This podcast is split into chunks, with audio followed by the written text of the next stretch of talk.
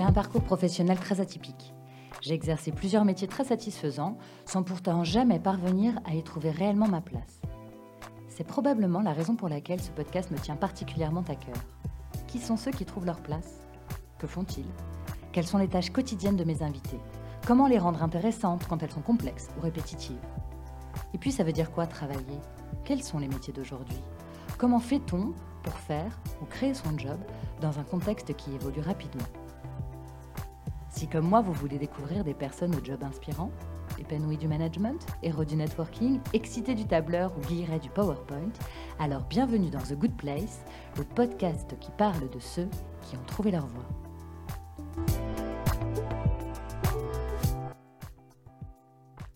Cyril est neurochirurgien. Je continue. Cyril est neurochirurgien pédiatre. Oui, l'épisode d'aujourd'hui force à l'humilité. Je ne vais pas rentrer dans les détails tout de suite parce que vous allez l'entendre tout au long de l'épisode. Mais pour résumer, Cyril pratique une opération en une heure qui permet à des enfants avec un handicap de la marche de retrouver l'usage de leurs jambes. Humilité, c'est le thème de l'épisode, oui. Il pourrait être millionnaire et vendre sa technique, mais il a décidé de la pratiquer à l'hôpital public en France et de former d'autres chirurgiens pour que ces patients ne soient plus obligés de monter jusqu'à la capitale pour être opérés. D'ailleurs, si vous souhaitez le consulter, c'est à l'hôpital Necker à Paris qu'il consulte. Il opère aussi les bébés in utero et entre deux consultations développe avec le MIT un projet qui consiste à créer un exosquelette, un genre de combinaison quoi, qui permettrait aux paraplégiques de se redresser et de marcher. Il est de ces métiers qui nous font parfois relativiser. Celui de Cyril en est un bon exemple.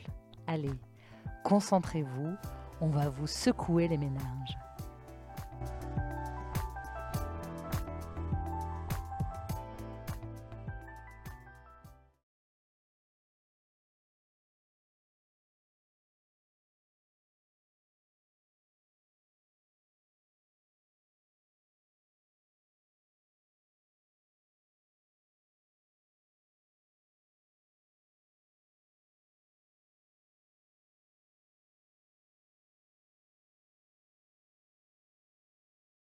Bonjour Cyril. Bonjour Agnès. Tu vas bien? Très bien. Bon, Cyril, c'est moi qui vais commencer. Cyril, tu es médecin, neurochirurgien, pédiatre à l'hôpital Necker à Paris.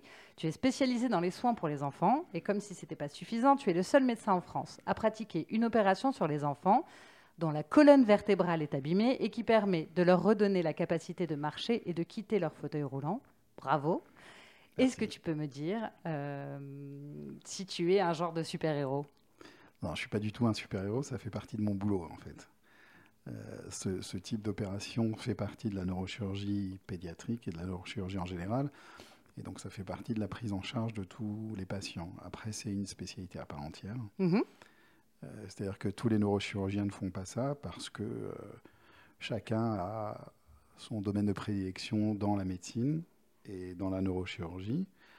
Euh, ce qui est étonnant, c'est qu'en France, on est très peu de neurochirurgiens pédiatres à ne faire que de la pédiatrie. On doit être une, euh, quinzaine en France. Euh, on est cinq à Paris. Mhm.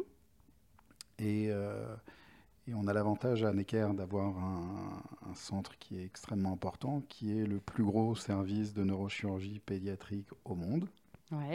Ce qui draine une quantité faramineuse de patients. Oui. Et donc, le fait d'être un très très gros centre, ben, on a la possibilité de faire des hyper spécialités. D'accord. Et, euh, et, donc moi, je suis responsable de la moelle euh, et du handicap. Alors le handicap, ça ne veut pas dire grand-chose, mais euh, ça fait partie des enfants qui ont des troubles de la marche, etc. Okay. donc oui, j'ai développé cette intervention qui permet d'aider les enfants à mieux marcher. Alors, je suis contente. Je suis contente qu'on parle de ça. Neurochirurgien, ça envoie du lourd. Euh, c'est hyper impressionnant. Tu dis oui, je suis neurochirurgien. Tu te dis oulala, là là, ça a l'air d'être un truc hyper compliqué qu'on ne va pas comprendre. Est-ce que tu peux m'expliquer hyper simplement pour que tout le monde comprenne, ma mère notamment, que je prends toujours en exemple. Si, je devais, si tu devais expliquer à ma maman ce que tu fais vraiment, ça veut dire quoi, neurochirurgien? Tu l'expliquerais comment? Alors, je vais l'expliquer comme le disent mes filles. Voilà. Euh, j'opère la boîte crânienne, le crâne, mhm. le cerveau et la moelle épinière. D'accord. qui sont globalement les câbles électriques qui permettent de faire bouger les bras et les jambes. Ok. Comment on opère le cerveau? Techniquement, comment ça marche? C'est des, petites. Euh, c'est quoi On rentre des petites caméras dans, le, dans, le, dans, le, dans la boîte crânienne Tu fais quoi On fait des trous Comment on perce un, crâne Alors, on fait, on fait tout en fait. Ouais. C'est un peu comme tout le reste de la chirurgie. On ouvre, on met des caméras, on met euh, des écarteurs dans le cerveau. Le seul truc de, euh, de la neurochirurgie et du cerveau, mhm. c'est qu'on ne peut pas se permettre d'écarter ou d'enlever euh, pour le cerveau pour aller euh, enlever une boule qui est à l'intérieur, un hématome, un anévrisme, enfin des, trucs qui est à l'intérieur et qui gênent, qui sont malades. On ne peut pas se permettre d'enlever euh, le cerveau qui y a autour. Donc il faut passer par certains chemins, etc. Donc il y a des stratégies pour arriver au milieu du cerveau sans l'abîmer. Tu connais les routes? Ah, on apprend les routes, oui. On apprend les routes. ça fait partie des choses que tu apprends euh, pendant la formation de médecin, en tout cas de neuro. pendant la formation de neurochirurgien, oui. Ok. Oui, ça fait partie. Alors, bah, parce qu'en en fait, on connaît l'anatomie du cerveau, mhm. l'anatomie de la moelle épinière, et on sait les zones qu'on peut, euh, entre guillemets, abîmer, et les zones qu'il ne faut surtout pas abîmer pour, avoir, pour éviter d'avoir des séquelles. Ok. Ok. Donc c'est plein plein de petites stratégies, mais c'est hyper intéressant, c'est assez rigolo comme truc et qui nous permettent d'aller en plein milieu du cerveau sans abîmer quoi que ce soit et rendre un enfant et un adulte, parce qu'il y a la neurochirurgie adulte aussi qui oui, pareil, bien sûr, ouais. Euh, sans abîmer euh, et leur donner le moindre séquelle. Tu as des outils et des cartes? On a plein d'outils, on a des cartes, on a même un GPS en fait. Ce qui est, ce qui est vachement sympa. C'est-à-dire qu'avant l'opération, on leur fait une imagerie, mhm. que ce soit un scanner ou une IRM. Mhm. Donc une IRM, c'est euh, un, un gros aimant qui permet de voir le cerveau de manière extrêmement fine. Cette IRM, avant l'opération va nous permettre de nous guider, entre guillemets, pendant l'opération. C'est-à-dire qu'on va garder les images juste avant l'intervention. Mhm. On va, pendant l'opération, euh, trianguler les images avec le vrai patient. D'accord. C'est-à-dire qu'on va euh, choisir des zones du visage, des zones du cerveau qu'on va montrer à l'ordinateur euh, au début de l'intervention. L'ordinateur va corréler ces points avec les points de l'image. D'accord, comment si on superposait les deux photos, enfin les deux images Exactement. On a l'image en réel et l'image sur euh, l'IRM. Et pendant l'intervention, on sait exactement où on est au moment où on y est. Donc on triangule exactement. C'est exactement du, du c'est euh, l'utilisation du GPS en fait. On triangule l'endroit où on est avec le microscope parce qu'on travaille tout le temps sous microscope. Ça je l'ai pas dit non plus. Euh, parce que le micro, et, il est où ce microscope? Dedans? Non, le microscope, il est euh, autour de nous. C'est un truc qui nous permet de regarder ce qu'on est en train de faire. Parce que comme c'est tout petit et très fin, on ne fait pas ça à l'œil nu. On fait ça avec une grosse machine qui a un gros microscope. Alors, ce n'est pas les microscopes qu'on a euh, pour regarder des lames comme, on, a, comme on, a, à l'école. C'est des trucs assez grands, avec un gros bras, et on regarde dedans comme dans des lunettes. Ça projette l'image euh, qu'il y a devant nous, mais ça multiplie par 5, 10, 15, 20 la, taille de l'image. Mhm. Et donc cette image, elle est récupérée par l'ordinateur, elle est synchronisée avec les images de l'IRM. Et à ce moment-là, sur l'écran, eh ben, l'ordinateur nous dit bah, bah, vous êtes exactement à cet endroit à ce moment-là quand vous focalisez l'image du microscope. Quand tu dis ça, j'ai dans la tête l'image, tu sais, des échangeurs d'autoroutes de nuit en Californie. Tu vois ces images de nuit où il y a plein de points lumineux et des lignes de toutes les eh ben, couleurs. c'est exactement ça. C'est ça? C'est exactement le même principe. C'est pour ça que je parle d'un GPS, parce que c'est exactement ça. En fait, on triangule exactement ce qu'on veut, et donc ça nous permet de, pendant l'intervention, encore moins abîmer les choses. Alors avant, alors je commence à faire euh, le vieux docteur parce que euh, j'ai quelques années, mais avant, on n'avait pas ça. T'as quel âge? Tu peux, tu peux dire J'ai 47. J'ai 47 ans. Euh, avant, on n'avait pas la neuronavigation, parce que mhm. c'est une navigation euh, comme ça. On faisait de la navigation côtière. C'est-à-dire qu'on regardait tout ce qu'on connaissait. cabotage. bah, on suivait les côtes, donc on suivait les zones qu'on connaissait anatomiquement. Et avec ça, bah, on, se disait, bah, on n'est peut-être pas loin de la zone qu'on veut, dans laquelle on veut aller.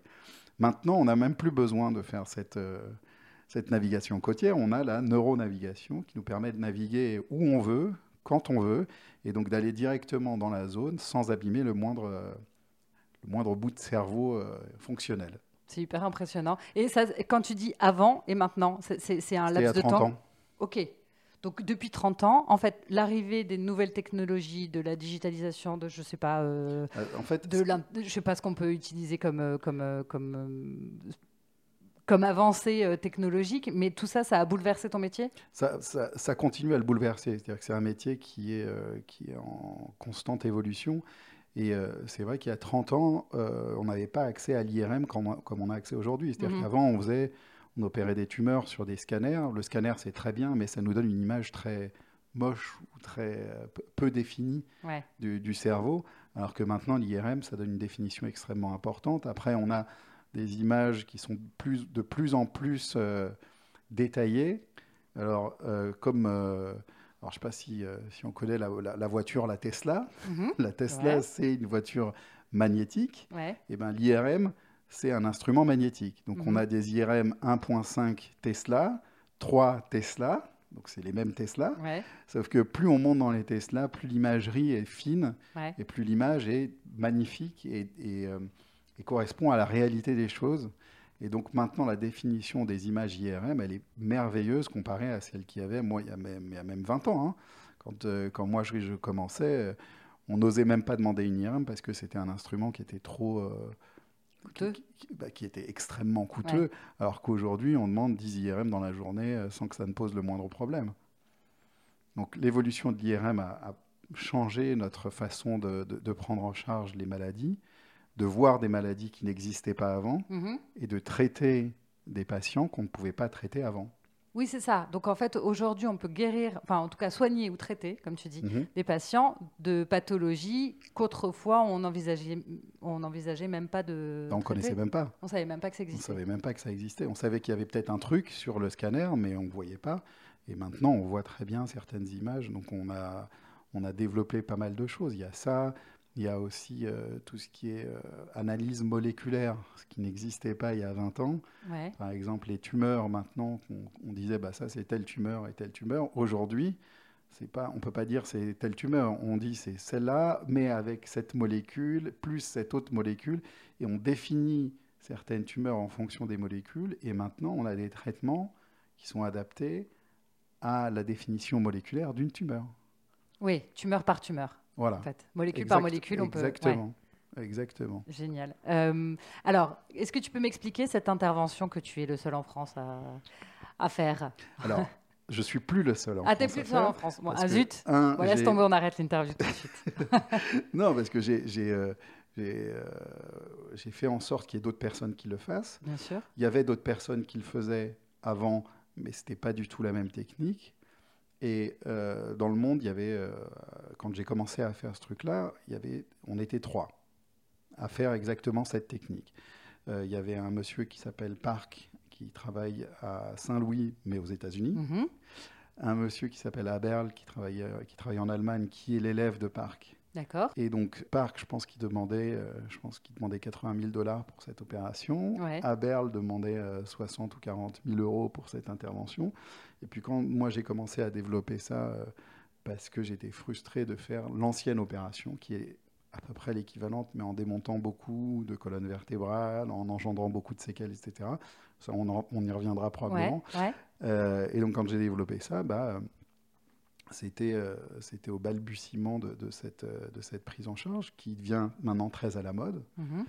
Euh, et, euh, et donc, j'ai fait en sorte qu'il y ait des internes qui, sont, qui, qui étaient des étudiants qui étaient avec moi à Necker, apprennent cette technique et qu'on puisse diffuser ça en France. Donc, il y a, maintenant, il y a deux personnes en plus qui font ça. D'accord. Donc vous êtes Donc, trois en France. Donc tu as formé deux personnes. Ouais. C'est toi qui leur as appris. Enfin, ils sont Ouais. venus avec toi, j'imagine, étudier, voir comment tu faisais, comment tu pratiquais, etc. Tu leur as transmis le, le bébé. Exact. Aujourd'hui, ils peuvent aussi aider des enfants comme toi. Gratuitement.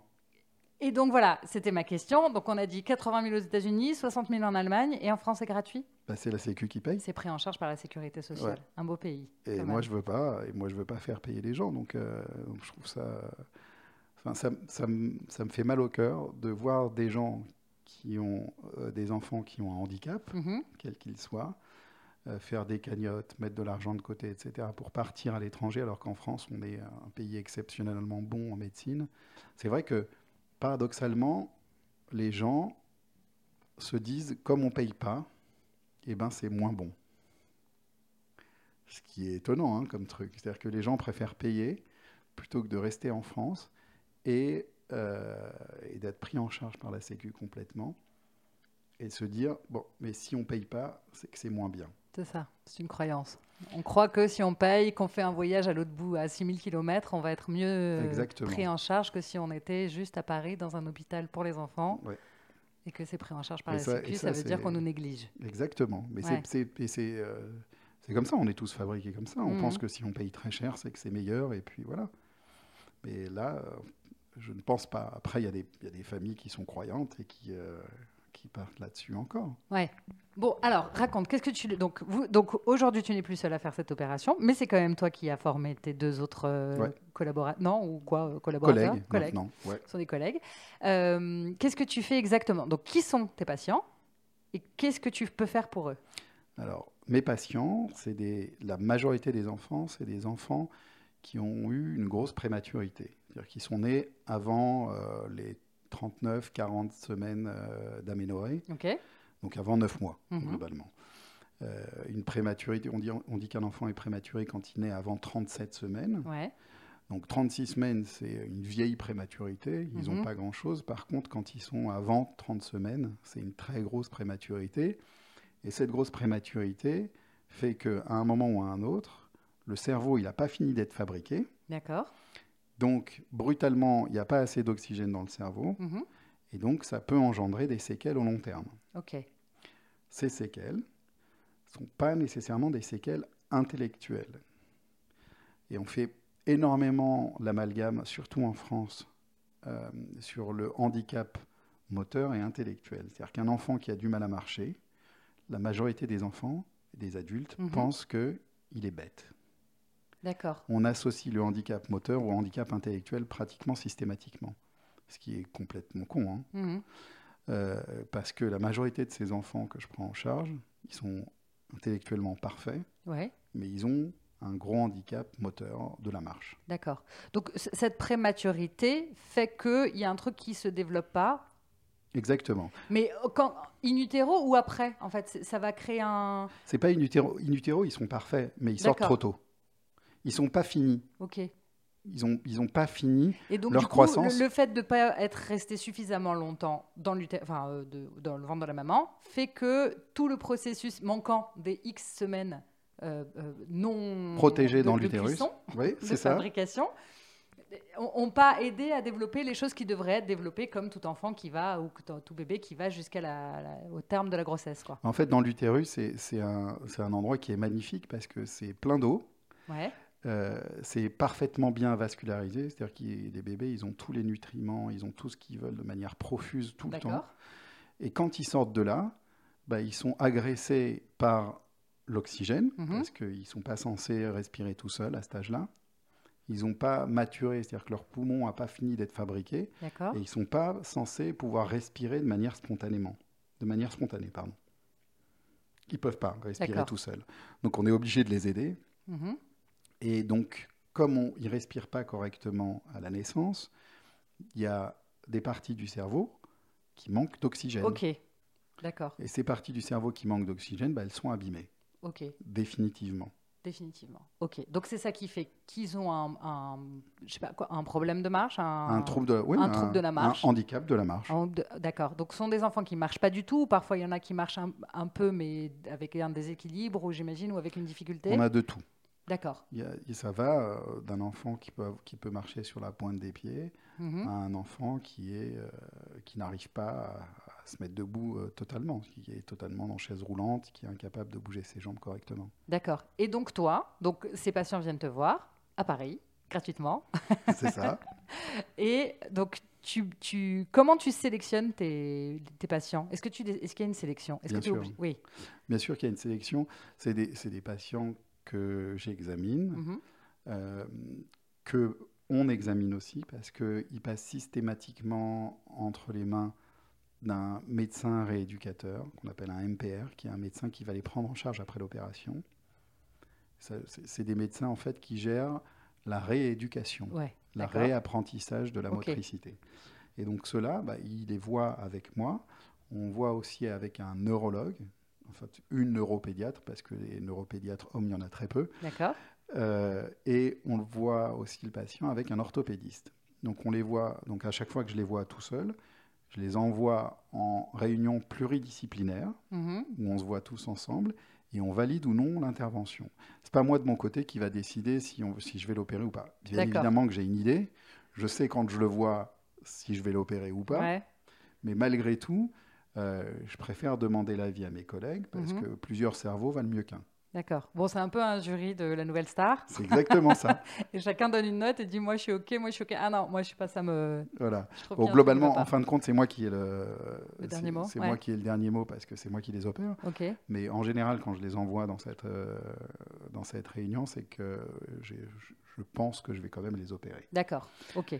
Au début, j'étais très frileux Mhm. et j'en opérais pas beaucoup parce que j'avais peur des conséquences, parce que je commençais, et c'était il y a euh, maintenant 6 ans ou 7 ans.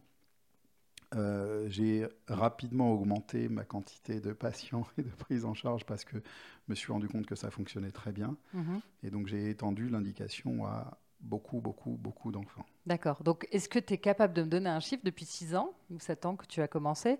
Environ combien d'enfants tu as opéré? J'en ai opéré plus de 450 maintenant. Plus de 450. Ok, ça fait. Ouais. Bon, je compte très mal, donc je vais pas dire. Je saurais pas dire. En 6 ans, ça fait quoi Une cinquantaine par an? Oui, à peu près. Ouais. En fait, au début, j'en avais pas. En fait, c'était c'est crescendo. Hmm. Euh, au début, j'en faisais euh, un ou deux euh, toutes les deux semaines. Ouais, Euh, maintenant, j'en fais entre 3 et 5 par semaine. par semaine. Donc tu passes ta. Donc cette intervention-là, tu pénètres quand même dans le cerveau. Non, avec- Ah, là tu n'as tu, tu là, je n'opères touche plus. pas le cerveau. Ok, tu touches je pas la boîte à la crânienne. moelle épinière, Ok, donc ça se situe quelque part dans le dos au milieu du dos. Au milieu du dos. Exactement au milieu du dos. Comme quand on fait une péridurale Ou c'est plus Non, bas la péridurale, c'est juste au-dessus des fesses. Ouais, Moi, c'est vraiment au milieu du au dos. milieu du dos. Ok, donc toi tu interviens là, donc c'est un point dans la colonne vertébrale. C'est toujours au même endroit? C'est pratiquement au même endroit. Ok, Tout dépend de l'anatomie du patient. D'accord. Et donc tu opères avec les mêmes techniques ou moyens technologiques dont on parlait tout à l'heure? J'ai une IRM préopératoire Ouais, où je vais voir où est la zone qui m'intéresse, d'accord. ce qui va me permettre justement de faire une cicatrice qui est toute petite parce que je sais où je suis et je sais où je vais. Si je faisais pas d'IRM avant, Ouais, euh, je serais obligé d'aller chercher la zone qui m'intéresse. Donc d'ouvrir en grand ouais, pour aller chercher exactement la zone d'intérêt. Là, l'avantage, c'est que je l'ai vu avant l'opération. J'ai mis des petites pastilles, euh, j'ai collé des petits trucs dans le dos, des post-it des Ouais, post- exactement, ouais. qui va me faire, qui va me dire voilà, c'est la zone où tu dois aller. mhm, Je passe dans cette zone, je fais une cicatrice qui, est, qui fait moins de 2 cm. D'accord. Et donc je passe entre les os, donc ce qui ne déstabilise pas la colonne vertébrale, ce qui était un gros problème avant. C'est-à-dire qu'avant, on faisait une grosse cicatrice qui faisait 10, 15, 20 cm.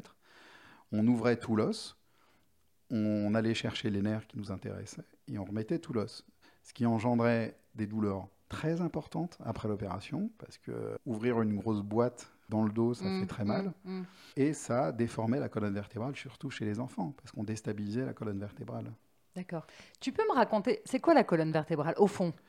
La Parce que bon, on, le, on le voit, on sait, mais finalement médicalement parlant, on n'en a aucune idée. Qu- Qu'est-ce que qu'est-ce qu'il y a à l'intérieur là On dirait que quand tu parles, on dirait que euh, un- une gaine avec des câbles à l'intérieur, c'est un peu ça ou pas du Alors, tout Enfin, ça, c'est quoi ça, c'est la moelle épinière. La, la gaine avec des, des- des câbles électriques à l'intérieur, c'est la moelle épinière. La colonne vertébrale, c'est l'os, comme Mhm. la boîte crânienne, c'est l'os qui protège la moelle épinière. d'accord. Les vertèbres, c'est des cubes qui sont les uns sur les autres. Ouais, Et dans les vertèbres, il y a un tube vide dans lequel passe la moelle épinière. d'accord. Et donc, pour atteindre cette gaine, cette moelle épinière, il faut euh, passer, soit passer entre les os, Mhm, soit ouvrir l'os pour pouvoir atteindre cette gaine. D'accord. Donc tu passes entre les os. Moi, je passe entre les os, ce qui fait que c'est pour ça que la cicatrice elle est toute petite et ce qui fait que je ne déstabilise jamais la colonne vertébrale. Donc récupération beaucoup plus facile pour, tes, pour les patients. Exactement. Le lendemain de l'opération, ils sont debout. C'est-à-dire qu'ils viennent te voir, ils peuvent pas marcher, le lendemain, le lendemain ils sont debout? J'adorerais, mais non, Non c'est pas, c'est pas ça. C'est-à-dire que le, le- s'ils viennent et qu'ils savent marcher, en fait, qu'ils déambulent, pour, pour dire la vérité. C'est des enfants, les, les, les images les plus jolies et les plus, euh, comment dirais-je, publicitaires dans, dans ce Ouais. type de chirurgie, c'est euh, un enfant qui a du mal à marcher, qui marche avec de l'aide, soit avec des cannes, soit avec un déambulateur, Ouais. Qui est le machin là qu'on met euh, comme Ouais, ouais, comme les personnes âgées. exactement. Mhm. Euh, et ben après l'opération, une semaine, quinze jours, trois semaines après, et ben on vire les cannes et le déambulateur et ils arrivent à marcher de manière autonome. Ok, Ça, c'est le cas princeps, c'est le cas idéal. d'accord. C'est les enfants qui sont déambulants et qu'on fait marcher. Alors, ils n'ont pas une marche parfaite, mais ils ont une marche autonome. Oui, ce qui pour eux doit être un- une révolution, quoi. Alors, j'ai une patiente qui est assez exceptionnelle, qui est une, une adulte, et son papa m'a dit, vous vous rendez pas compte de ce que vous avez fait? Parce que moi, j'étais un peu frustré, je trouvais que c'était pas encore parfait. Ouais, Et le papa m'a dit, vous vous rendez pas compte parce que maintenant, on la regarde plus marcher dans la rue. c'est fort. Et, et, euh, et donc c'était, c'était, euh, moi j'avais pas du tout cette notion et c'est juste la vision des autres du handicap Oui, qui fait que maintenant, euh, ben, plus personne ne la regarde, la regarde avec pas. un œil Ouais. euh, particulier. Ouais, ouais. Et ça, et ça c'est voilà, c'est un peu le but de cette opération, c'est de entre guillemets normaliser les choses. Alors j'avoue que le, le but au départ, c'est pas du tout ça. Le but au départ, c'est surtout chez les enfants de protéger les déformations. Parce que comme les, les muscles ils sont hyper stimulés, ils sont hyper raides, globalement, c'est les enfants qui sont très très raides des jambes. Et comme ils sont très raides, ça tire sur le muscle. Et comme ils sont en pleine croissance, bah, ça déforme l'os. d'accord. Donc le but de l'opération, c'est d'éviter les déformations de l'os. On appelle ça les déformations orthopédiques. D'accord. Et donc d'éviter les multiples opérations qu'on faisait avant, Mhm. avant cette opération, en fait, on traitait les conséquences de cette euh, raideur qu'on appelle la spasticité. D'accord. Je vais rentrer dans le dur là, je vais dire des vrais Ah. mots de docteur. Il va falloir que tu simplifies parce que je vais Euh, pas y arriver sinon. Ouais. Euh, la spasticité, c'est la raideur. D'accord. Très simple. Ouais. Et, euh, et donc, le cette opération traite la spasticité. Donc tu anticipes en fait ce problème qui a de fortes chances d'arriver plus tard. qui arrive systématiquement plus tard et qui arrivait systématiquement plus tard. Et donc ces enfants et ces ados et ces adultes avaient des très grosses opérations de l'os, des allongements des muscles, etc. C'est très douloureux et c'est entre guillemets palliatif. C'est Mhm. pour éviter euh, qu'ils aient mal, qu'ils aient d'autres déformations, etc. Ça ne leur permet pas d'améliorer leur marche. D'accord. Alors que là, en les prenant en charge tôt, Mhm. on évite ces déformations orthopédiques et on améliore l'acquisition, le fait d'apprendre à marcher. C'est une intervention qui dure combien de temps? Alors, euh, j'avoue qu'au départ, je mettais à peu près 4 heures. Ouais. Maintenant, Est-ce qu'il y a quelqu'un qui t'essuie le front pendant que tu euh, opères? Bah, en fait, j'en discutais euh, il n'y a pas longtemps. Euh, j'ai des, j'ai des collègues qui transpirent beaucoup pendant. Ouais. pendant- Et en fait, moi, je, je transpire pas beaucoup. D'accord. Donc personne t'essuie le front? Non, jamais. Non, Non, ok. non, non, jamais. Alors, faut pas croire ce qu'il y a dans les films. Bah, bah, écoute, Bon, bah, je sais- mais c'est pour ça que je suis là, moi. hein, tu sais, pour démonter toutes les idées reçues. Ouais. C'est- mon job. Non, non, faut pas croire ce qu'il y a dans les films, mais c'est, mais c'est, euh, c'est vrai que ça ressemble un petit peu. C'est-à-dire que le, le chirurgien, euh, il sent un peu le maître du monde euh, quand Ah. il est au bloc. T'es un super. Là, à ce moment-là, t'es un peu un magicien. Euh, pas un magicien, on est, euh, comment dirais-je, le maître du spectacle. Ok. Parce que on gère le patient Mhm, et tout ce qu'il y a autour fait en sorte, donc toutes les personnes qui sont autour, mhm. euh, font en sorte que l'intervention se passe le mieux. Ouais. Après, en étant très égocentrique, Oui, euh, tout le monde fait en sorte que le chirurgien se sente le mieux Eh oui. possible. bien sûr, que tu sois dans les meilleures dispositions pour faire le meilleur travail possible. Donc c'est un sentiment assez, euh, assez agréable de se trouver en Mhm. plein milieu du Je te crois, vas-y, parce continue. que on Ouais. est, euh, c'est le moment où on est le maître du monde. Ok. Voilà. Bon après on rationalise très bien les choses et on repose les pieds sur terre, mais c'est c'est vraiment mm, le, le bloc opératoire, c'est un- une zone très agréable. Mais justement, tu as, un truc pour redescendre parce qu'effectivement, quand les gens sont tous à ton service pour te rendre la tâche le plus simple possible pour que tu puisses travailler dans les meilleures conditions, etc., euh, parce que les enjeux sont colossaux, il s'agit de, quand même de l'avenir d'enfants, euh, c'est pas rien Mhm. euh, comme responsabilité, donc c'est ta responsabilité aussi, donc c'est un mélange de plein de choses quand même, c'est pas aussi simple, enfin, c'est pas complètement binaire. Comment tu fais pour redescendre quand tu sors de ta salle d'opération? Il y a un moment où tu Bah. peux quand même avoir sérieusement les chevilles qui gonflent, quoi. Ah oui, Ouais, ah oui oui. bah, donc tu euh, les as? Alors, j'espère que non. Ouais. J'espère pas. Alors, j'ai euh, ma compagne qui me permet de remettre les pieds sur terre euh, tous les jours. Ouais. Et puis, euh, et puis après, bah, on rationalise les choses. hein. On se dit que bon, on a fait ça, ça fait partie de notre boulot, un point c'est tout, et on rentre à la maison et puis voilà. Mm. C'est pas, c'est notre boulot. Est-ce que parfois, quand tu rencontres des gens et qui savent pas ce que tu fais, tu te dis, ils savent pas. Ce matin, j'étais, ce matin, j'ai opéré un môme là. Je lui, je lui, le môme il marche grâce à moi, et toi, tu me racontes tes galères de boulot parce que t'as pas réussi à vendre, je sais pas quoi. Est-ce que, est-ce que parfois, tu es un peu, euh, tu te sens en décalage avec le reste du monde parce que tu as des amis qui travaillent, je sais pas moi, dans la publicité, qui font du podcast, qui font, je sais pas, qui organisent des trucs, enfin, j'en sais rien, hein, qui vendent, qui sont commerciaux ou. Non, pas du tout. Pas non, du- non, je trouve ça génial. moi, de- de- En fait, moi, mon monde, il est tout petit. hein. Le monde Mm. médical, c'est un tout petit truc, et je sais absolument, je connais rien en dehors de ça. Enfin, je connais rien. Ouais. J'ai pas une vision euh, du monde euh, en dehors de ce qui se passe à l'hôpital. C'est mon univers à moi. Et puis en dehors de cet univers, il y a un monde qui est fantastique et que je ne connais pas. Et donc je m'intéresse à tout le reste, y compris les podcasts. Preuve. Euh, là, dans ce métier, on a très rapidement les résultats de ce qu'on fait. À plus forte raison en chirurgie. C'est-à-dire que en chirurgie, on a tout de suite une évaluation post-opératoire. Mhm. Et c'est une façon de se euh, remettre en question systématiquement. C'est-à-dire qu'on n'a pas le droit à l'erreur. Mhm.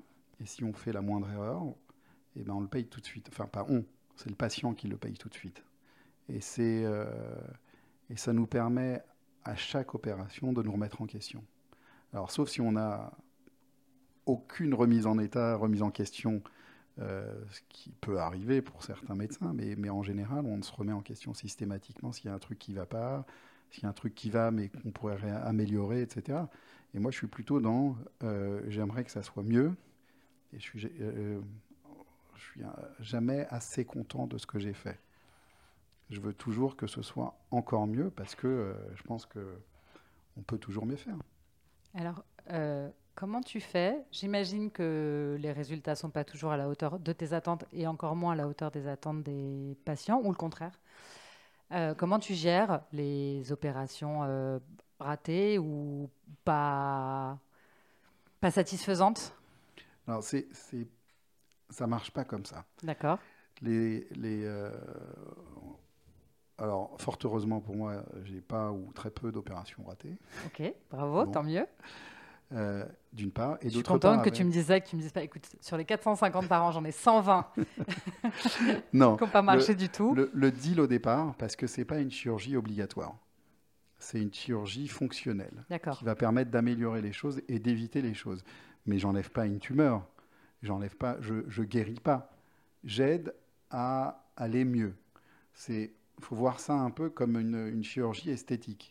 Ouais, mais sauf que tu changes quand même le quotidien de ton patient. C'est-à-dire qu'un un enfant qui est dans un fauteuil roulant, qui du jour au lendemain peut marcher, si, alors même s'il marche pas comme euh, un enfant, euh, j'ose plus dire normal, mais euh, bon bref, enfin en tout cas comme le commun des mortels, c'est quand même une, un- une révolution dans sa vie. Oui, mais c'est pas obligatoire. C'est-à-dire que jusqu'ici, Il pouvait vivre en étant dans un fauteuil roulant. exactement. Ouais, donc c'est un truc en plus. D'accord. C'est Oui, oui. une option en plus. Euh, et cette option, en fait, elle est longuement discutée avec les parents et avec le patient et l'enfant lui-même, qui joue un rôle primordial dans cette prise en Bien charge. sûr. Euh, et c'est pas que je les vois une fois, je leur dis euh, on va au bloc la semaine prochaine. Mm. Bon, déjà, j'ai jamais de place la semaine d'après. Mais euh, le truc, c'est que euh, c'est c'est des discussions longues, des visions de ce que. En fait, le- le- je mets un patient au bloc opératoire pour ce type d'intervention si et seulement si il y a une corrélation, il y a les attentes des parents correspondent à ce que moi je peux offrir. Et en général, je sous-offre. D'accord. Oui. C'est-à-dire que je leur vends pas un truc qui va être magnifique et exceptionnel. Je leur dis voilà, on va améliorer les déformations des pieds, des jambes, etc.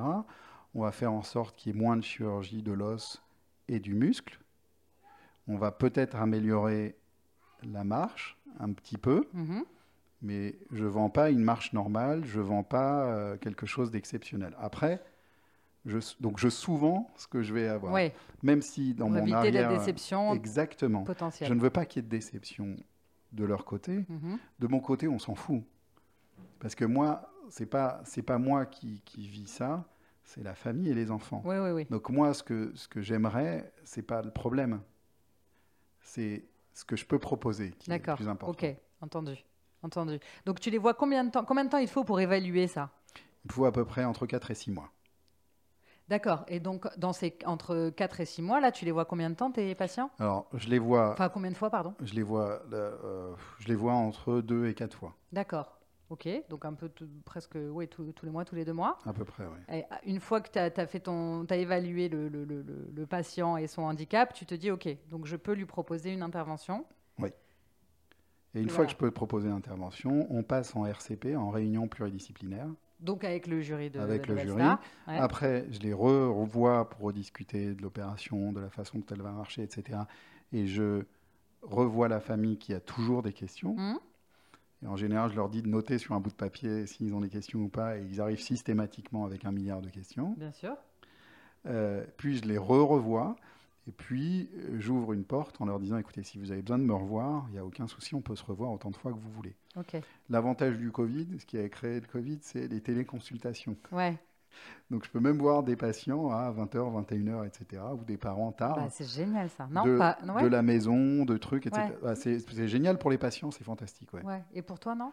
Bah, pour ma vie familiale, c'est un peu plus compliqué. Ah oui, ça c'est sûr. D'accord. Pour ton. ton- mais, ta euh, mais, mais moi, j'adore ça. Mais même donc, pour euh, toi, parce que du coup, c'est- beaucoup moins contraignant pour eux. Ils sont pas aussi, ils sont en province, ils sont pas obligés de venir à Mhm. Paris. Exact. Et puis toi aussi, c'est peut-être plus confortable de faire une fois de temps en temps une, une consultation dans, ton, dans ta chambre ou dans ta cuisine Oui, au lieu de la faire au, à l'hôpital. Bah, J'avoue que j'aime bien la faire à l'hôpital quand même. D'accord, ok.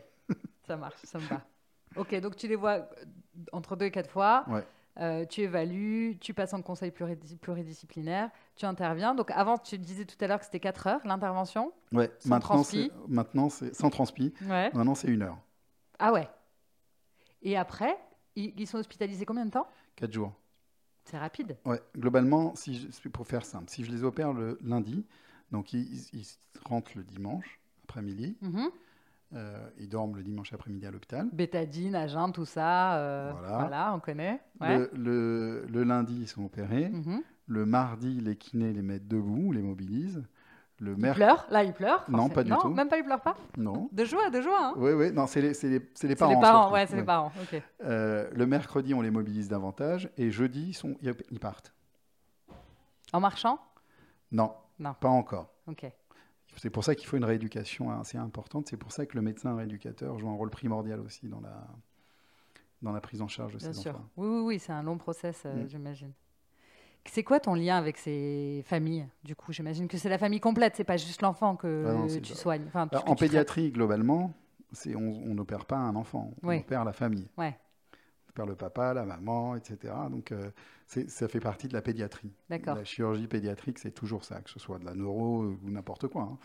Euh, et, euh, et donc, on connaît les familles. Mhm. On connaît les enfants, on connaît les familles. Et puis, il se crée un lien, puisque je les vois tous les ans pendant plusieurs années, etc. Et donc, on a un lien, euh, un lien qui se crée avec ces familles. Tu les reconnais parce qu'ils changent, c'est des enfants, ça va vite? Bah ouais, ils changent, ils vieillissent, etc. Là, j'ai vu un de mes patients que j'avais opéré il y a plus de 15 ans, Ouais. Euh, qui a 19 ans, il fait 1m95, il est beau comme chou, etc. Et je ne l'ai pas reconnu, en fait. Ah bah non, ouais. Puis là, j'en ai une autre là, qui m'a appelé euh, pour me dire qu'elle a eu Parcoursup. C'est une jeune fille que j'ai opérée d'une tumeur. Mhm. Euh, elle devait avoir 4 ans et demi, 5 ans. Euh, donc là, elle a 17 ans. Et elle m'a envoyé ses résultats de Parcoursup. Et c'était sympa parce qu'elle m'a dit voilà, j'ai eu tout ce que je voulais. Elle a eu la Sorbonne, Assas, etc. Alors qu'au départ, on lui a dit écoute, euh, tu vas être handicapé. Il faut que tu prévois une activité un peu di- différente, etc. J'ai un autre patient qui, qui, qui, euh, qui la connaît, qui était dans la même école, etc. Lui, il a eu Sciences Po. Donc je suis, je suis hyper content. Euh, ça me fait plaisir d'entendre ça. C'est hyper touchant. Euh, c'est hyper touchant. Enfin, Ah ouais. J'imagine que ça bouleverse d'avoir des, des, des- quoi, je sais pas, des témoignages ou une relation avec des gens comme ça. euh, c'est un truc que, que, je sais pas, 99%, ou peut-être pas, ou peut-être moins quand même, mais que la plupart des gens ne vivent pas. C'est-à-dire d'avoir, tu les aides profondément dans leur vie. C'est-à-dire que tu marques forcément euh, l'ouverture d'un nouveau chapitre de leur vie, transformé, en principe plutôt positif. Ouais. Est-ce que c'est ça ton, ton c'est ça qui te nourrit, c'est ça qui a fait que tu as voulu être médecin, chirurgien, neurochirurgien et euh, euh, pédiatre, dans la- en pédiatre pour les enfants? C'est ça qui t'anime, ce, ce- ce besoin d'aider les gens, de, ré- sais pas, de réparer? Oui, alors ce qui m'anime, c'est ça, c'est exactement ça, c'est réparer. Et euh, de faire avancer le schmilblick. Ok. J'adore trouver des nouveaux trucs, j'adore développer des nouvelles activités, je Mhm. m'ennuie très très rapidement. Ok. Euh, et donc, euh, et donc l'adulte, je trouvais ça très intéressant, Mhm. euh, mais ça ne me suffisait pas. Ouais. Donc, donc j'ai fait de la pédiatrie. Et puis il y a des trucs qui m'ont plu plus ou moins, etc. Et puis là j'ai développé quelque chose. Je continue à développer d'autres trucs à droite à gauche parce que je suis un, éternel insatisfait et j'ai envie de faire avancer le schmilblick, mais j'ai envie de réparer. Oui, c'est ça.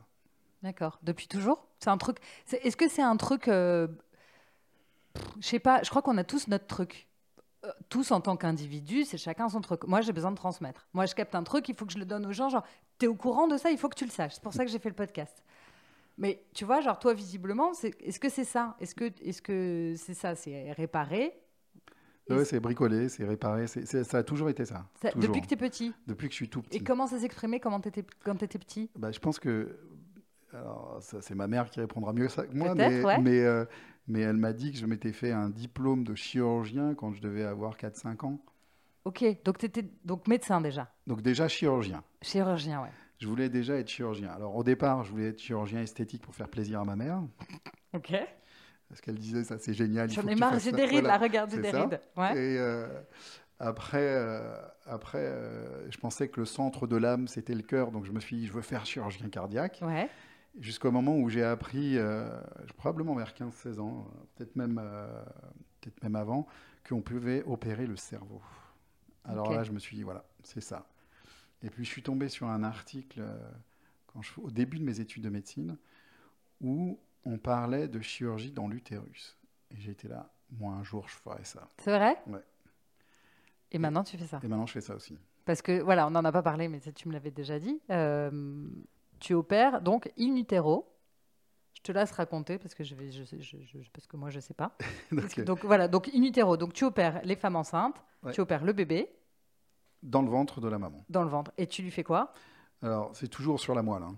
Dada, Donc en fait, toi, tu es neurochirurgien, mais tu touches qu'à la moelle. Ouais, étonnamment, j'ai laissé tomber de le plus même- en plus le cerveau. C'est le même métier ou en fait, tu as inventé un nouveau job? Non, non, non, c'est le même métier en fait. Le, le neurochirurgien, il opère tout ce qui est les neurones. D'accord. Neuro, neurones. Ok, Et donc les neurones du cerveau, et il y en a dans toute la moelle épinière. ok, d'accord, Donc c'est la continuité du cerveau dans le dos. d'accord, ok.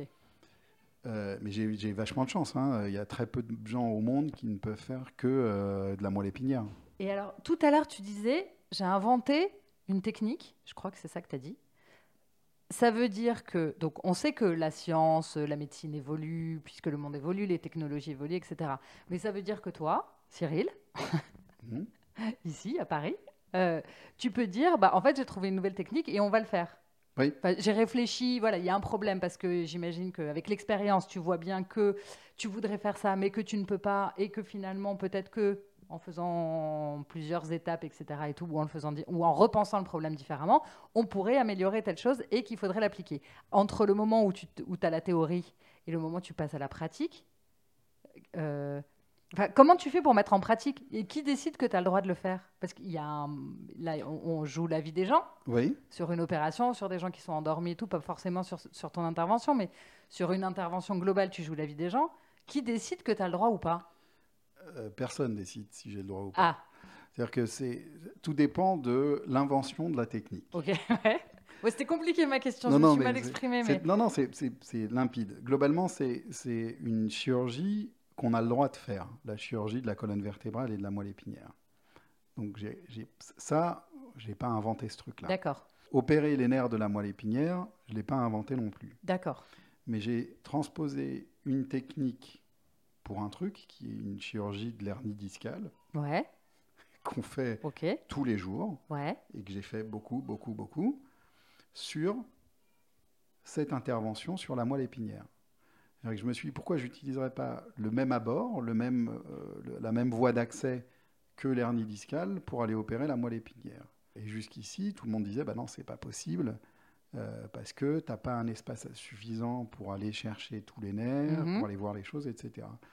Et en fait, avec le microscope, avec l'électrophysiologie, qui sont le testeur que je peux utiliser pendant l'opération pour voir, pour stimuler, je mets de l'électricité sur chaque nerf et je vois s'il marche ou pas. C'est aussi simple que ça. Comme le mec qui vient te mettre la fibre. euh, Exactement. Il, a, il a la machine qui fait, qui, qui fait testeur. Ouais, Le bouton, le voyant, il se met au rouge, bah, Mm. ça marche. Le voyant, il se met pas au rouge, c'est que ça marche pas. d'accord, Et ben, je fais la même chose, moi. d'accord. Et donc, les deux trucs me permettent de faire une chirurgie par un abord mini-invasif ou non invasif, D'accord. parce que j'abîme rien du tout. Et donc, j'ai transposé ça au fur et à mesure, en me disant, euh, ma cicatrice, elle est trop grande, ils ont trop mal, je vais diminuer, diminuer, diminuer, diminuer, jusqu'à arriver à ce truc-là où euh, personne n'avait fait un abord euh, comme le mien. Donc en fait, c'est juste à force de pratique Mhm. que tu as pratiqué différemment en- en- à chaque intervention. Alors, je, je suis- je suis, je suis passé du- du, euh, d'un gros truc à un tout petit truc très rapidement. Parce que j'étais, euh, j'étais frustré au départ et je me suis mis. le- C'est, c'est pour ça qu'au début, euh, mon intervention, elle était très longue, avec en backup, avec euh, la possibilité d'ouvrir davantage et de faire comme d'habitude. Ouais. Sauf que comme euh, euh, je suis un jusqu'au boutiste, et ben, Mhm. j'ai fait l'intervention en me faisant chier littéralement, parce que c'était beaucoup plus compliqué au départ, euh, pour aller, pour réussir l'intervention que j'avais décidé de faire. Voilà. D'accord. Donc personne. pff, pas de jugement du tout, de rien du tout, mais en fait, tu tu t'es dit, je vais juste faire différemment. T'as pas besoin d'en référer à qui que ce soit. Non. Et une fois que tu as créé ton ta manière de, Bah, tu, tu publies. Tu oui, racontes ça. ce que tu, tu racontes fais. ce que tu fais. Tu racontes ce que tu fais à la société, euh, aux Médicale. sociétés savantes, c'est ça, ouais. et, euh, et tu leur dis voilà, on peut faire ça. Ouais. Moi, je l'ai fait comme ça, ça marche. Voilà. Mais comme un savant fou, comme euh, non. Alors, bon, là, bref, comme euh, un inventeur. Oui. Ok. T'as un, un- un brevet, Non, t'as pas un brevet, et puis, euh, et puis moi je le fais payer à personne. c'est ça. Donc on ça. peut pas dire que la manière de euh, porte ton nom. Non. Non, c'est pas un Finsbury ou c'est pas un. Ah, Non, non, pas du tout. Non, non. Ouais. En plus, j'en ai absolument rien à faire. Je veux pas laisser mon nom. Moi, je veux faire avancer le public, c'est tout. Ouais. Tu fais pas ça pour le. Pour la renommée? Ouais. Non. Tu fais pas ça pour le. Tu fais pas ça pour l'argent non plus puisque tu travailles dans un hôpital public? Ouais. Tu fais ça juste pour Bah, comme je l'ai dit, pour faire avancer le public. pour faire avancer le schmilblick. Ok, c'est ça qui t'excite. Trouver des trucs nouveaux et de faire avancer le truc, c'est, oui, c'est ça ce qui me plaît. Sur cette opération euh, in utero, Ouais. euh, raconte. Donc, il y a, tu, tu parlais de, donc, euh, de la moelle. Donc, Ouais. tu vas vérifier quels sont les. Alors, faut, faut d'abord que je te raconte l'histoire de ce truc-là. Alors, vas-y, je te- je t'écoute. Alors, euh, au départ, il y a eu une étude américaine Mhm, qui a comparé des bébés qui étaient opérés dans l'utérus avant la naissance, mhm. comparé aux bébés qui sortaient, qui étaient accouchés normalement, avec une malformation de la moelle épinière.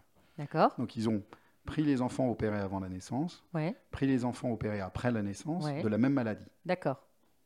Et ils ont comparé euh, ce que ça donnait sur les jambes, ce que ça donnait sur le cerveau, ce que ça donnait sur plein de choses. Mhm, Et il y avait tellement d'effets positifs de la chirurgie avant la naissance mhm.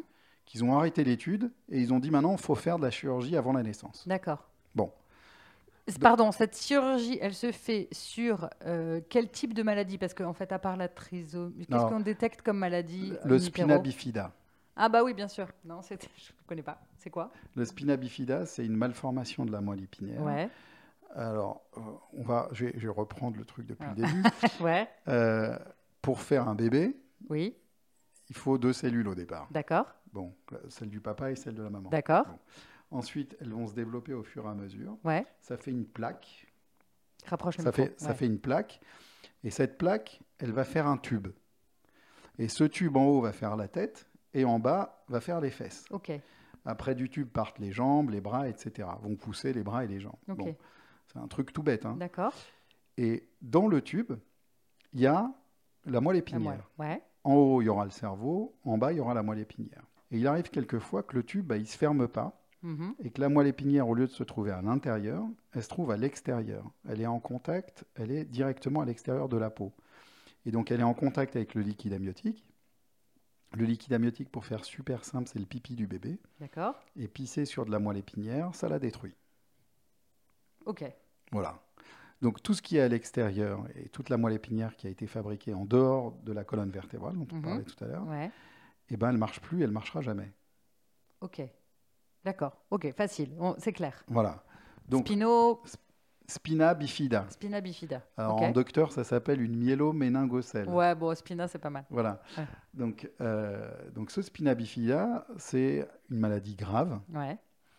Euh, Il y a euh, plusieurs raisons pour avoir ce truc-là. C'est si la maman a du diabète, Mhm. euh, si la maman a pris un certain médicament qu'on appelle la dépakine, ça on en a beaucoup entendu parler, Ouais. voilà, qui est un antiépileptique. Ok. Et ça, ça peut donner ce genre de malformation. Et la troisième raison, c'est quand la maman a déjà eu un enfant avec une myéloméningocèle, D'accord. avec un autre spina. Oui, oui. Bon, c'est les trois facteurs aggravants pour avoir ce type de, de- de patient. Il y a un truc génial qui protège vachement, c'est l'acide folique.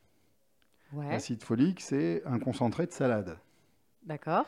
Sauf qu'en France, on est super mauvais, on n'en donne pas systématiquement aux mamans enceintes ou aux mamans qui veulent être enceintes. D'accord. Parce qu'une fois qu'elle a appris qu'elle était enceinte, prendre cet acide folique ne sert plus à rien. Ah, ok. Globalement, il faut être imprégné avant, un ou deux mois avant la conception. En D'accord. général, deux mois avant la conception. Ok. Mais on peut en prendre toute sa vie et ne jamais tomber enceinte, et ça pose pas de problème non plus. Ok. Donc, euh, donc on va repartir sur les spina Ouais. bifida. Donc, la maman et le papa apprennent que leurs enfants ont un spina bifida. Ok. Euh, on fait le diagnostic assez tôt maintenant, euh, à la fin du premier trimestre, donc au bout de trois mois. Ok. Euh, donc, ils apprennent ça. Ils ont deux possibilités. Mhm. En France, je parle. Oui, oui. Ils ont deux possibilités. Soit une interruption médicale de grossesse, parce que la maladie est suffisamment grave pour pouvoir proposer ce type d'interruption de grossesse. D'accord. Soit ils veulent garder l'enfant coûte que coûte. Mhm. S'ils ont décidé de garder l'enfant coûte que coûte, il y a deux possibilités aujourd'hui. Il y a soit ils naissent, et on les traite comme on l'a toujours fait jusqu'à aujourd'hui, après la naissance, et on voit ce que ça donne, etc. Soit on propose la chirurgie anténatale. Chirurgie anténatale, on la propose à, aux alentours de la 24e semaine d'aménorrhée, D'accord. après 5-6 mois, quelque Ouais. chose comme ça. Ouais. Bon. Cette opération, elle va pas nécessairement améliorer certains trucs, Mhm. mais améliorer d'autres. D'accord. Cette maladie, elle, alors, elle engendre quoi? Oui, parce que du coup, on a bien capté comment ça se faisait. Ça, c'est bon, c'est hyper clair. Mais voilà, que- Alors- comment sont les enfants qui naissent avec cette maladie? Alors, ils ont, euh, ils peuvent pas faire pipi et caca tout seuls. Bon, ah, ouais, ok. Fin, fin- fin de la conversation, déjà rien que ça, c'est pas, pas viable. Euh, Si, si, c'est très viable. très viable. On les rend euh, socialement acceptables, c'est-à-dire qu'on leur fait des sondages euh, toutes les 6 heures, toute la vie, tous les jours. Oui. Mais bah, c'est comme tous nos enfants, bah, ils vont aux toilettes, bah, au lieu d'aller aux toilettes tout seuls, bah, ils mettent un petit tuyau, ils font faire pipi tout seuls. Mm. Donc ça, c'est... Il y a plein d'autres maladies qui peuvent Oui, engendrer oui. ça. Mm. Et les enfants le vivent euh, socialement, euh, c'est viable. Mhm.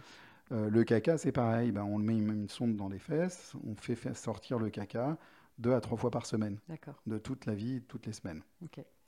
Bah, c'est lourd, quoi. Je veux dire, oui, on peut vivre comme ça. Mais Ça, ça, c'est- c'est oui. c'est très lourd, quoi. Après, ça, c'est dans le meilleur des cas, il n'y a que ça, mais il n'y a pas que ça.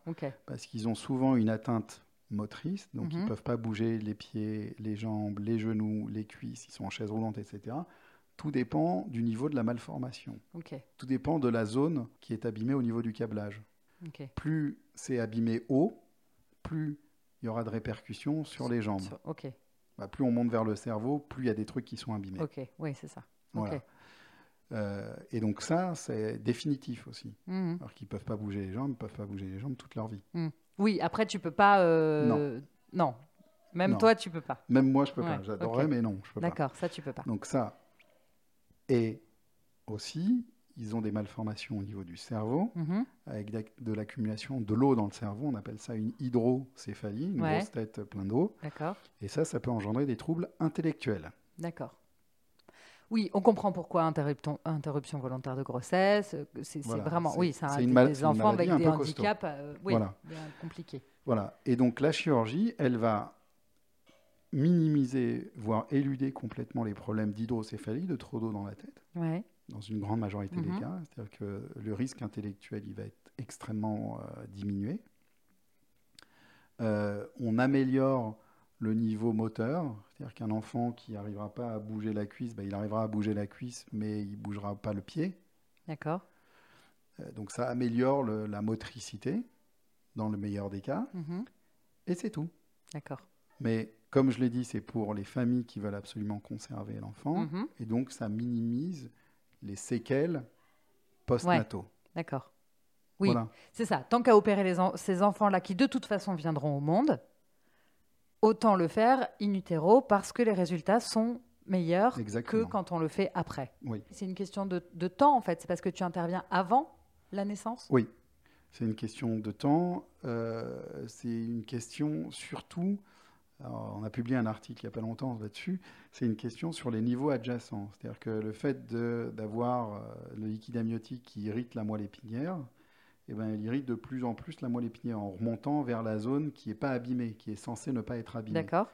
Et donc en fermant justement cette moelle épinière, on diminue le risque pas de la zone qui est ouverte, mais de la zone qui est juste au-dessus et qui est censée être normale. Donc on protège la zone normale. Mhm. Ok. Oui. Ok, j'ai compris. J'ai compris. Euh, Il y a un côté vachement. euh, je sais pas, je le vois comme ça. Il y a un côté vachement. euh, pour toi, j'imagine, il y a un truc un peu ludique. Dans le. Peut-être je me trompe. Mais dans le. euh, D'abord, dans l'intervention sur du, du- de l'infiniment petit. Mhm. Tu vois, je te vois un peu comme un maquettiste qui viendrait coller des petits bouts de trucs ensemble, moitié bricoleur, moitié tout ça. Euh, quid du rapport et du respect Pardon, c'est vraiment une question sans arrière-pensée. Mais quid du respect de ton patient? Tu vois, pour toi, c'est un terrain de jeu. Avec, hein, avec toute la distance qu'on peut mettre là-dedans. hein. Ouais. Euh, mais, mais toi, tu travailles là, euh, comme euh, n'importe qui travaille sur son ordinateur, à faire du PowerPoint et à se dire Attends, là, je vais mettre un fond bleu et je vais changer la typo et je vais mettre un peu de relief et un peu d'animation. Toi, toi, ton PowerPoint, c'est le corps de ton patient. Mhm. C'est quoi et comment tu, comment tu gères ce truc-là, tu vois Et est-ce qu'on t'a appris euh, le lien avec le rapport avec un patient endormi, Non. opéré? Alors, la fac de médecine nous apprend rien en psychologie. D'accord. On est extrêmement nul. Ouais. Euh, donc on l'apprend euh, ou on ne l'apprend pas. hein. Mhm. Il y a certains médecins qui n'ont aucun rapport avec leurs patients. Ouais. euh, qui sont extrêmement froids, extrêmement distants, etc. Je ne pense pas l'être. Ouais. Euh, après, euh, c'est vrai que c'est. Alors, je, je pense. Alors, ludique, je sais pas, mais en tout cas, je trouve que c'est euh, c'est un vrai challenge manuel. Ouais. Après, je fais pas de la maquette. Je Oui. fais de l'être vivant. Oui, absolument. Avec le truc, c'est que si je casse mon jouet, Mhm. C'est foutu pour toute sa vie. Mhm. Donc je peux pas imaginer faire de la maquette. D'accord. Donc même si le patient il dort et que on déshumanise complètement le, le, le geste qu'on fait parce qu'on met des champs partout et on centralise les choses, donc on sait même pas, enfin, on sait pas, on voit pas qu'on opère un être humain parce que on met, euh, on met euh, des choses qui cachent le visage, qui cachent les trucs, etc. Ouais, dans notre des- champ opératoire. champ Il y opératoire. a du champ Ouais. opératoire partout. Malgré tout, on a, on, on a euh, cette arrière-pensée en se disant, bah, on va agir sur le reste de sa vie à cet enfant. Mhm. Et puis tu entends le cœur? Est-ce que tu entends le cœur qui Alors, bat on pendant entend le cœur, on le Ouais, voit. On le voit, oui, tu as ton. Parce que j'ai. euh, non, c'est-à-dire que pe- pendant que je fais l'opération, je vais, je vais revenir sur, le, sur la chirurgie anténatale, Ouais. Euh, on fait des échos toutes les 10 minutes, un quart d'heure, pour vérifier que le cœur fonctionne bien, que les reins fonctionnent bien, Mm. que ce petit truc-là qui a 24 semaines, qui a même pas la taille d'une poupée, Ouais. euh, fonctionne bien et qu'il soit bien, et qu'on a sous les yeux. Mhm. Et c'est. euh, c'est. Mais non, je fais pas de la maquette. D'accord, ok. Non, mais c'est très bien. Merci. Merci pour ta réponse. Tu disais que tu as fait à peu près 450 opérations, en tout cas sur la moelle? Sur, non, sur la, sur- sur les... sur la spasticité, sur, les raideurs. Voilà. Euh, tu as dit que tu t'ennuyais vite. Oui. Je comprends, c'est absolument exceptionnel de pouvoir permettre donc à des enfants de mieux marcher, ou en, enfin, en tout cas de progresser dans leur, euh, dans leur manière de se déplacer. Euh, mais la répétition, parfois, c'est hyper enfermant ou sclérosant, je pense, Oui. pour tout le monde, quel que soit son métier. Euh, euh, tu dois avoir besoin de trouver des nouveaux projets, de réfléchir à de nouvelles méthodes ou de nouvelles manières. C'est ce que tu disais sur ce que tu ce que as mis en place. C'est quoi Tu as des projets? Oh, j'ai plein de projets. D'accord. J'ai plein de trucs en développement, j'ai plein de trucs qui sont en évolution. Euh, et en plus, il y a l'enseignement, c'est-à-dire que je, je continue à enseigner à des jeunes à apprendre de- ce- ça, justement, Mhm. pour pouvoir euh, pérenniser cette chirurgie et faire en T'en sorte libérer que- un peu aussi? M'en libérer un peu aussi, oui. Ouais. Oui, m'en libérer un peu aussi, parce qu'une fois que j'ai trouvé ce truc-là, j'aimerais pouvoir le refiler à tout le monde Mhm. et que tout le monde puisse y avoir accès. Je trouve ça dommage d'avoir des, des enfants qui viennent de Marseille, qui viennent de- d'Ajaccio, qui viennent de Lille, Oui, des euh, coins de la France. pour, euh, à Paris pour pouvoir faire cette Oui. intervention, alors qu'ils pourraient la faire juste à côté de chez eux. Il y a des- d'excellents hôpitaux à côté de chez eux. Et je trouve ça dommage euh, de ne pas leur proposer ça. Donc, une fois que tout le monde connaîtra et pourra développer cette chirurgie, j'en ferai moins. Mhm. Je pourrais continuer à faire autre chose et à D'accord. développer autre chose. Alors, qu'est-ce que tu as comme projet, là, par exemple? J'ai euh, j'ai des projets sur la marche des enfants qui, ont, euh, qui sont paraplégiques. Ok. Euh, Tu me racontes? Donc, c'est des enfants qui n'arrivent plus du tout à marcher sur des- souvent des lésions de la moelle épinière. D'accord. Et euh, Ça, c'est un truc que tu peux pas soigner. ça, on peut traiter. pas soigner. Non. Hmm. non, ça, on peut pas le guérir. On n'arrive pas à reconnecter les nerfs et refabriquer des nerfs. On a tout essayé, les injections de cellules souches, les injections de cellules embryonnaires. des- Enfin bref, j'ai injecté tout ce que je pouvais dans la moelle épinière de tout le monde, mais ça n'a jamais marché. Ok. Euh, donc, euh, donc on est en train de passer à de la robotique et l'association à de l'électricité externe.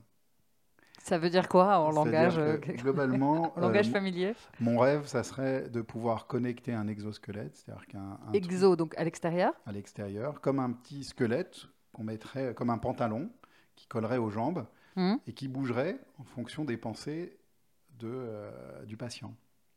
D'accord. Donc que- téléguidé par ton cerveau, Ouais. un peu comme euh, attends comment il s'appelle Euh, ce scientifique américain qui était dans un qui était complètement paraplégique, euh, qui est décédé il y a pas longtemps. On ne connaît que lui. Ah, Stephen Bri- Hawking. Exactement. Ouais. Comme Hawkins qui pouvait donc c'est ça, c'est son cerveau qui envoyait sur le En fait, oui, c'est ses yeux et son cerveau qui, qui permettaient de parler. de communiquer. Voilà. Ouais. Et, euh, Donc et- là, le cerveau enverrait un message. à- C'est quoi C'est une combi?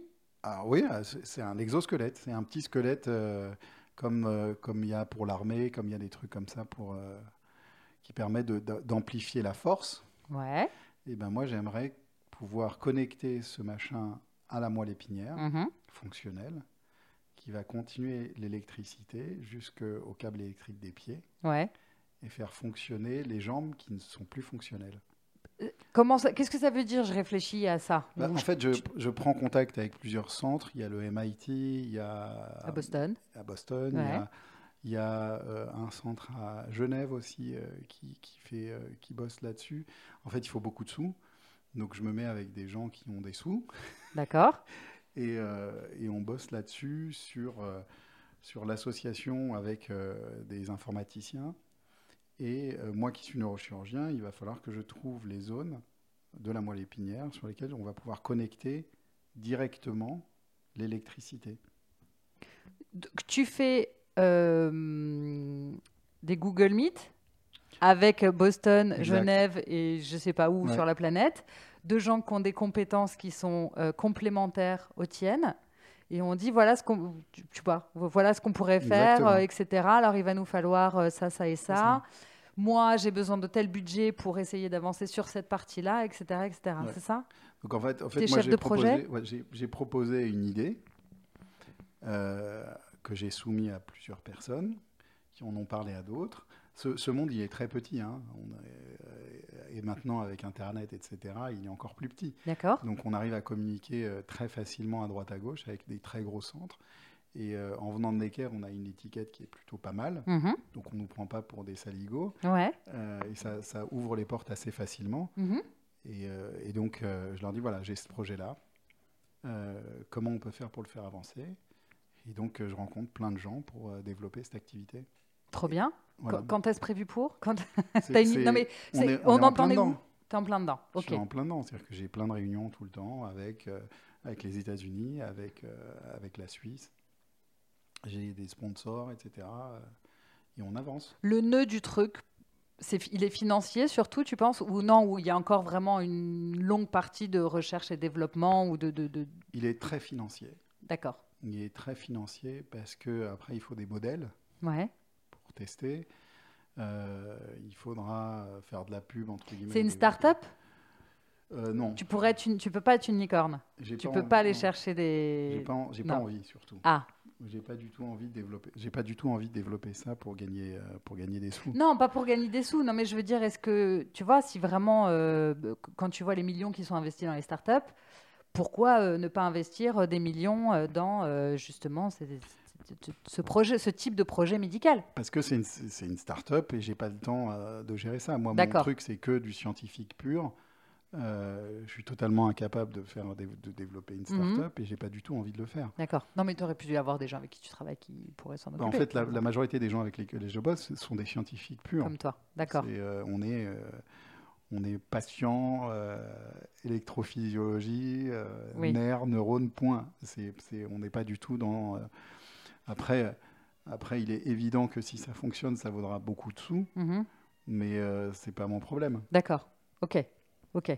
Euh, Cyril, alors tu m'as un peu répondu un peu tout au long de cet entretien, mais est-ce que tu te sens à ta place et pourquoi? Euh, oui, je me sens à ma place parce que je fais ce que j'ai toujours voulu faire et je continue à faire ce que, ce que j'aime. Ok, ça marche. Est-ce que tu as, Cyril, dans ton entourage, une personne au moins aussi habitée que toi par son job et que je pourrais inviter pour un prochain épisode?